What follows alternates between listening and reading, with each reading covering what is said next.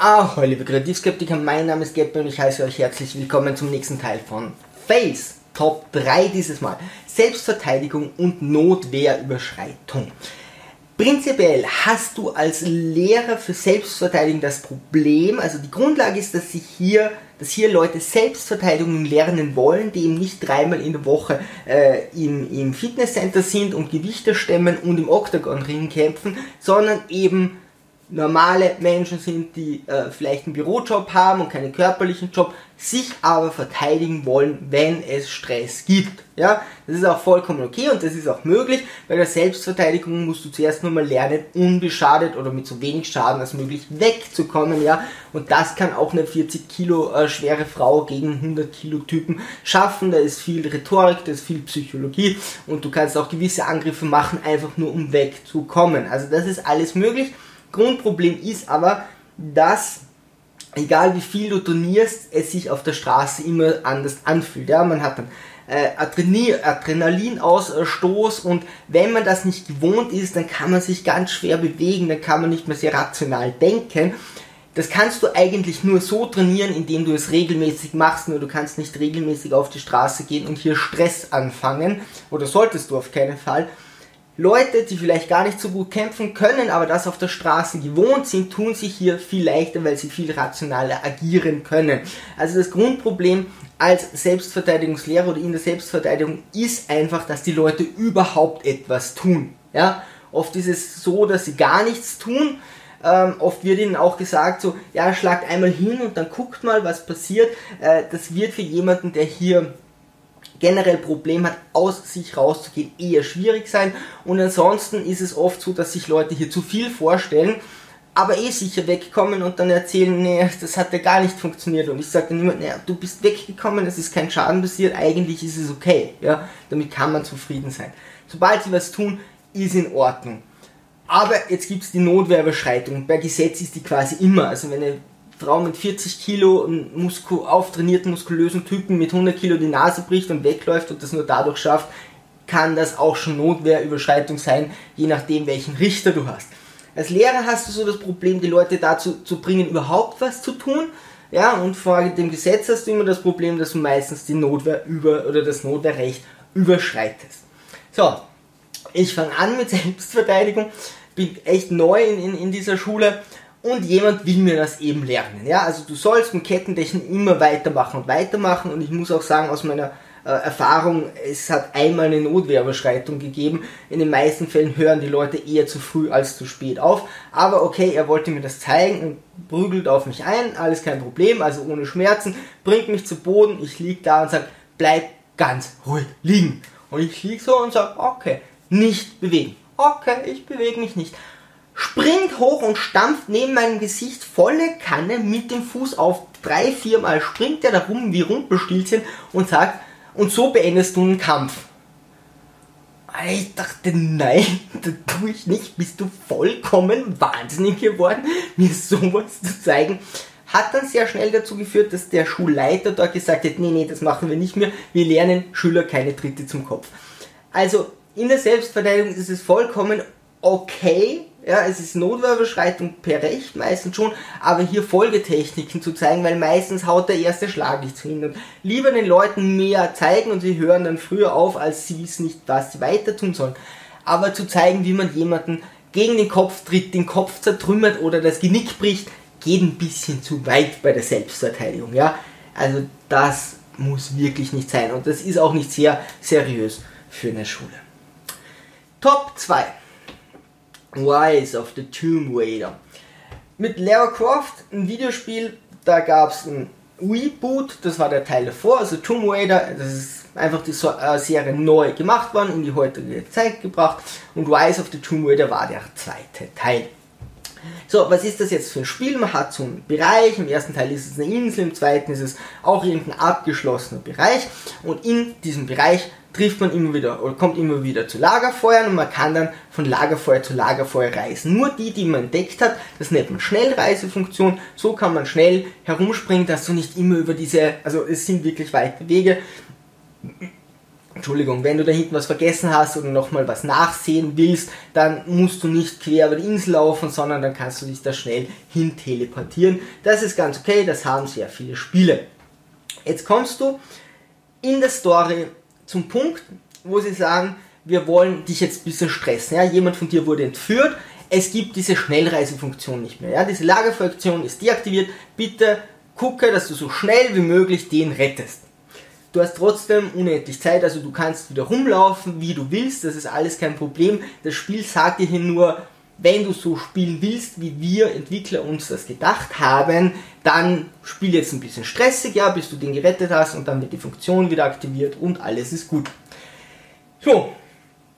Ähm, und ich laufe so und da zeigt immer so eine Säule an, wo du hin musst, also so ein Licht, wo du als nächstes hin musst, nächstes hin musst, nächstes hin musst. Okay, ich stürze mich da irgendwo runter, drehe mich um, Licht immer noch hinter mir. Und denk mir, verdammt, die Abzweigung war falsch, ich muss da wieder hoch, du kannst aber nicht hochklettern. Jetzt bin ich da rumgelaufen und wieder geladen und weiß Gott was getan, da ist eine Brücke, da kam ich nicht drüber. Und habe einfach gemerkt, nach, zuerst ist, denkt man immer, es ist sein eigener Fehler, dann habe ich gemerkt, okay, das ist irgendein Fehler, ja, da ist irgendein Fehler im Spiel, das geht nicht mehr weiter. Ich kann mich dann unten neu orientieren, aber ich wusste nicht, wo ich hin muss und diese Funktion wurde einfach außer Kraft gesetzt. Dachte mir so, hm, Mist, wusste aber immer noch nicht so, ist es mein Fehler oder hm, und sah da so in einer, in einer Höhle sah ich immer so, so ein äh, Stierkopf mit so einem rosaroten Kreis leuchten. Da dachte ich, na, vielleicht wollen die, dass ich dahin gehe, kann ich mir nicht vorstellen, wirkt gar nicht so, aber ich gucke da mal hin. Ja, kann man ja mal machen. Ist direkt auf dem Weg, wo diese Lagerfeuerfunktion deaktiviert wurde, wo diese Stresspassage ist, genau da gibt es eben so eine Höhle. Lauf in die Höhle rein und merk, ah, okay, das ist ein DLC. DLC, ich habe alle DLCs gekauft. Das ist einer davon. Ähm, das sind dann einfach Erweiterungen, die du im Nachhinein kaufen kannst. Die kannst du im Nachhinein spielen oder während des Spiels spielen, wie du willst und denke mir, naja, dann spiele ich den durch, vielleicht skippt der diesen Fehler und ich kann dann normal weiterspielen. Ne? Und ja, spiele so mehrere Stunden diesen DLC und komme dann ans Ende, steht vor mir Lagerfeuer und es steht groß am Bildschirm. Sie können diese Höhle nicht auf normale Weise verlassen, bitte, äh, bitte verwenden Sie die Lagerfeuer äh, Schnellreisefunktion. Und ich dachte, welcher, welches Gesicht hat den DLC genau neben dem Weg eingebaut, wo die Schnellreisefunktion deaktiviert ist und ist dann auf die vor hervorragende Idee gekommen, dass wenn man den DLC spielt, die Schnellreisefunktion braucht, um wieder rauszukommen. Das war mein einziger Speicherstand. Damit wäre alles weg. Also keine Ahnung, 20 Stunden Spiel, Pustekuchen. Okay, dann deinstallierst du das Spiel, ja? Also dann ist wirklich, okay, deinstalliert. Hm. Nach gewisser Zeit dachte ich mir so, ich würde es aber schon gern fertig spielen. Und bin auf die Idee gekommen, mir aus dem Internet dann Speicherstände runterzuladen. Das hat geklappt. Ich habe einen Speicherstand runtergeladen, wo ich ungefähr bin und fange voller Freude wieder an und sehe auch, okay, toll, äh, dieses Licht geht weiter, ja, dieser Wegweiser und jetzt ist alles auf Russisch oder Polnisch oder irgendeine Sprache, die ich nicht kenne und nicht lesen kann. Und jetzt war alles verstellt und dann musste ich erst wieder auf YouTube irgendwo zufällig einen Let's Player suchen, der ganz zufällig dieses Menü aufgerufen hat, wo ich dann sehen konnte, wo man die Sprache ändert. Hey, ich habe das Ding durchgespielt, ja. Legal auf, also auf ohne zu betrügen, auf normale Art und Weise, aber ich musste wirklich alle Register ziehen. So, wir kommen zu Top 1. Bootcamp. Okay, was ist so ein Bootcamp? Das ist nichts Neues. Die Amerikaner haben das äh, so äh, äh gemacht, dass sie gesagt haben, wenn Leute nicht zu ho hohe Verbrechen begangen haben, nicht zu, zu, zu grausame Verbrechen begangen haben, was auch immer. Das geht aber auch bis zum Strafmaß, das Rögste, was ich gehört habe, bis zu sieben Jahre oder so. Kannst du ein Bootcamp machen und dann wird dir die Zeit einfach erlassen, dann musst du nicht in den Knast. Du wirst dort einfach so gebrochen, dass du nie wieder Verbrechen begehst. Laut Statistik ist das auch so, dass weniger von den Bootcamps rückfällig werden, okay, das ist eine amerikanische Statistik, sei mal dorthin gestellt, ob die so ähm, repräsentativ ist, aber okay, gut. Was wird in so einem Bootcamp gemacht? du hast Schlafentzug, wirst körperlich überfordert und sie brüllen dich die ganze Zeit an. Ja, du bekommst schlechtes Essen, also du wirst einfach, ähm, du wirst einfach äh, geschwächt und dann äh, und wenn du und, und, und kriegst Schlafentzug und dann wenn, wirst du einfach irgendwie gebrochen. Prinzipiell ist es, glaube ich, relativ leicht, einen Menschen zu brechen. Also hin und wieder, wenn man zu Hause bei Kohle und Chips sitzt, denkt man sich einfach, naja, das eine Monat rocke ich durch. Glaube ich nicht. Also wenn jemand dich ständig anbrüllt und teilweise brüllen dich hier äh, drei, vier Leute an, ja, dann geht das irgendwann durch deine Wand, durch deine Blockade durch und in deine Psyche. Ja, wenn du ständig angeschrien wirst und dann körperlich immer mehr und mehr äh, geschwächt wirst oder halt über, eben überfordert wirst, dann irgendwann brichst du zusammen. Also das ist nicht schwer, hier Menschen zusammenbrechen zu lassen, dann müssen sie äh, vielleicht auch noch extreme Kälte oder Hitze ertragen. Und ja, okay, dann bist du gebrochen und tust eben, was die sagen. Und irgendwann ziehst du dich nur mehr in deinen eigenen Verstand zurück und versuchst eben blind dort mitzulaufen. Okay, gut. Dass es sowas gibt, wusste ich, fand ich immer schon sehr fragwürdig. Es ist auch sehr fragwürdig, Menschen so zu behandeln, weil wie können die normal mit diesem Trauma wieder zurück in die Gesellschaft? Also die machen dann vielleicht kein Verbrechen mehr, aber fallen der Gesellschaft irgendwie anders zur Last und sind dann auch gebrochene Menschen. Jetzt kam aber ein Bericht äh, von N24, da machen sie das bei Kindern. Holy! Mole. Also ernsthaft, jetzt sind die auf die Idee gekommen, hey, wir machen das Ganze bei Kindern und die werden so unter Druck gesetzt. Man, it's not ringing! God, I'm trying to get fire recruiter! God, hanging up and trying to the floor! Get you just! Down, down, down, down,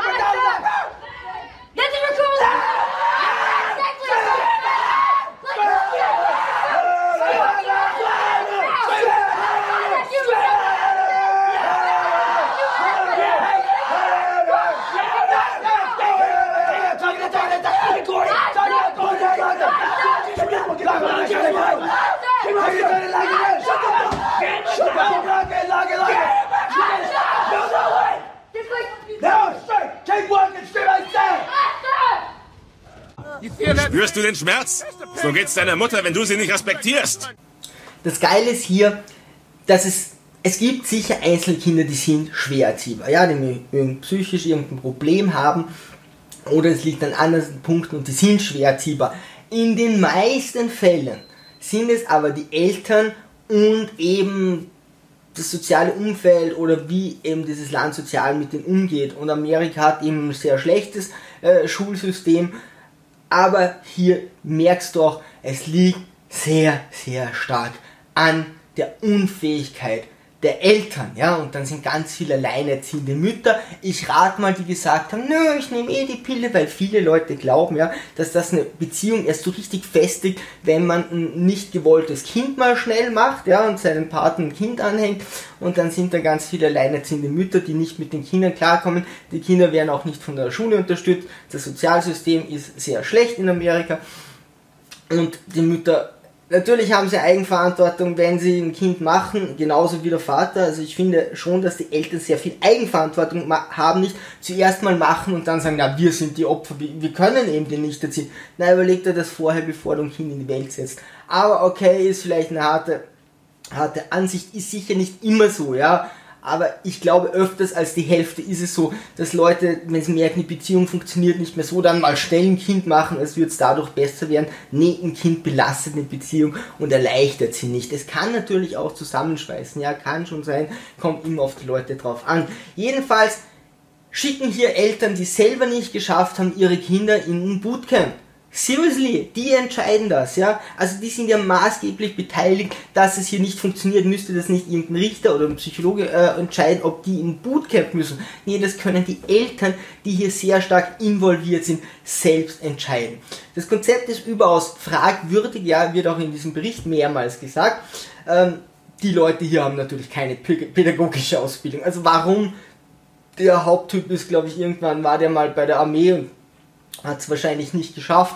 Und ja, das kann jeder machen. Also jeder hat dort das Recht, in einen Job zu gehen, wo er Kinder den ganzen Tag anbrüllt, sie nicht schlafen lässt, sie hungern lässt, äh, sie Extremsituationen aussetzt und, und körperlich vollkommen überfordert. Das darf man in Amerika. Das ist ein Job.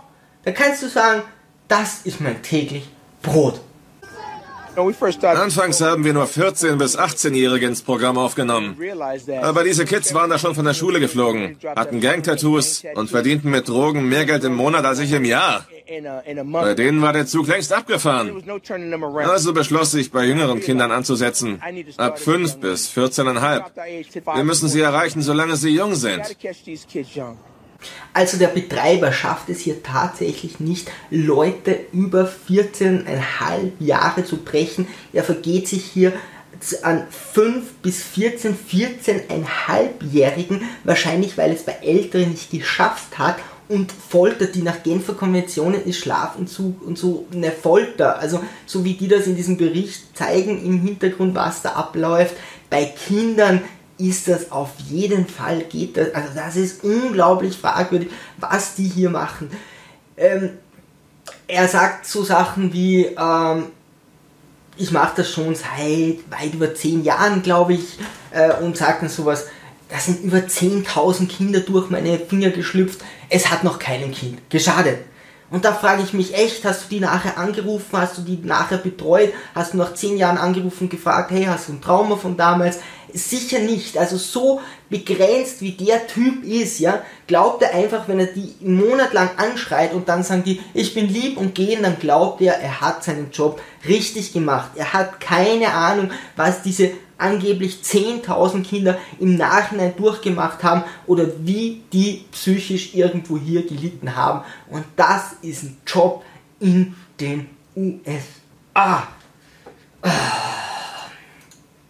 Das Geile ist, wenn du, wenn dann so ein Interview mit diesen Kindern kommt oder Interviews mit diesen Kindern kommen, die haben keine Ahnung, warum sie dort sind. Die wissen das nicht, ja, die können das nicht verstehen. Das ist ein Fünfjähriger, der war mal böse zu seiner Mama. Ja, uh, who cares, ja? Und weint dann und hat keine Ahnung, warum er da ist oder was das hier wirklich tatsächlich bezwecken soll. Und jetzt müsst ihr euch mal die Psyche von den Leuten vorstellen, die das dort machen. Egal in welchem Bootcamp. Du schreist den ganzen Tag jemanden an. Du schreist den ganzen Tag andere Menschen an. Du kannst doch keine Empathie haben. Du, wenn du Empathie hast und schon gar nicht gegenüber Kindern, musst du merken, dass es dem nicht gut geht. Das ist doch klar, wenn du die ganze Zeit, welcher, welcher Nicht-Psychopath schafft das, andere Menschen die ganze Zeit anzuschreien, zu demütigen, zu überfordern und fertig zu machen. Auch wenn die mal böse waren. Aber das noch dazu bei Kindern, bei fünfjährigen Kindern. Was zur Hölle können denn die da dafür? Dann sagt er noch, ja, also wenn Kinder weinen, das ist nur Wasser. Ja, wenn ich im Kopf abhacke, ist das auch nur Blut oder ist auch nur Wasser. Blut ist auch nur Wasser. Who cares? So ein Quatsch, ja, wenn ich die irgendwo reinschneide, tut das weh und dann blutet's. Und wenn du zu weinen anfängst, dann tut's psychologisch weh und deswegen weinst du. Und das ist nicht nur Wasser. Also man sieht, wie unglaublich begrenzt dieser Typ ist und wie er sich hier vorredet, wie cool er nicht ist und äh, wie toll er nicht ist. Und hier sieht man auch sehr gut seine Selbsteinschätzung. All die über 10.000 Kinder, die bei mir waren, wollen im Grunde so sein wie ich. Also bei dem ist, glaube ich, schon alles verloren. Ähm, mein Punkt wäre hier, die Betreuer bräuchten eigentlich Betreuer. Also zum einen solltest du eine pädagogische Ausbildung haben, egal bei welchem Bootcamp. Zum anderen musst du doch psychologisch betreut werden, weil irgendwann merkst du, kannst du hier zwischen Gut und Böse nicht mehr unterscheiden, wenn du den ganzen Tag nur Leute anschreist. Ja? Und du kannst hier wirklich sehr, sehr viel Schaden hinterlassen oder sehr viel Schaden anrichten. Welcher Mensch kann sowas tun? Und braucht dann keine psychologische Betreuung. Ich kann mir das nicht vorstellen. Und ganz zum Schluss sagt er so, so, und dann seid ihr liebe Kinder. Klar, also wenn ich einen Monat lang gebrochen werde und dann gibt mir jemand den Endbefehl und dann bist du ein liebes Kind, dann funktioniert das. Müsst ihr zu Hause mal ausprobieren, ja? Einfach die Kinder einen Monat lang durchfoltern und dann sagt ihr so, jetzt seid ihr liebe Kinder, dann funktioniert das garantiert. Hm, Natürlich, so, so funktioniert Erziehung, das wissen leider nur die Amis. Herr im Himmel, nein, das funktioniert natürlich nicht. Du kannst nicht die foltern und quälen und, und, und überfordern Kinder mit fünf Jahren und dann sagen, ja und jetzt seid liebe Kinder. Ah, jetzt wo es der liebe Onkel gesagt hat, jetzt habe ich es endlich verstanden. Meine Idee wäre folgende. Hey, liebe Eltern, ihr dürft eure Kinder gerne dahin schicken, aber ihr macht die gleiche Zeit auch in einem Bootcamp. Wie viele von diesen 10.000 Kindern, wenn jeder Elternteil auch ein Bootcamp machen müsste, vielleicht für bessere Erziehung, wie viele wären dann in diesem Bootcamp gelandet? Null? Wahrscheinlich, oder? Ach, dieses Unmenschliche wird, wird mir irgendwie nie in meinen Kopf. Liebe Sturmtrotzer, wenn ihr Ideen habt für Fails oder irgendetwas sagen wollt über diese Bootcamps, ich hoffe, ihr verteidigt die nicht und sagt, die sind toll. Aber hey, ihr schreibt, solange ihr nett seid, dürft ihr alles schreiben, alles was konstruktive Kritik ist, würde mich sehr freuen. Ansonsten, liebe Sturmtrotzer, segeln im Straffalten auf zum Horizont.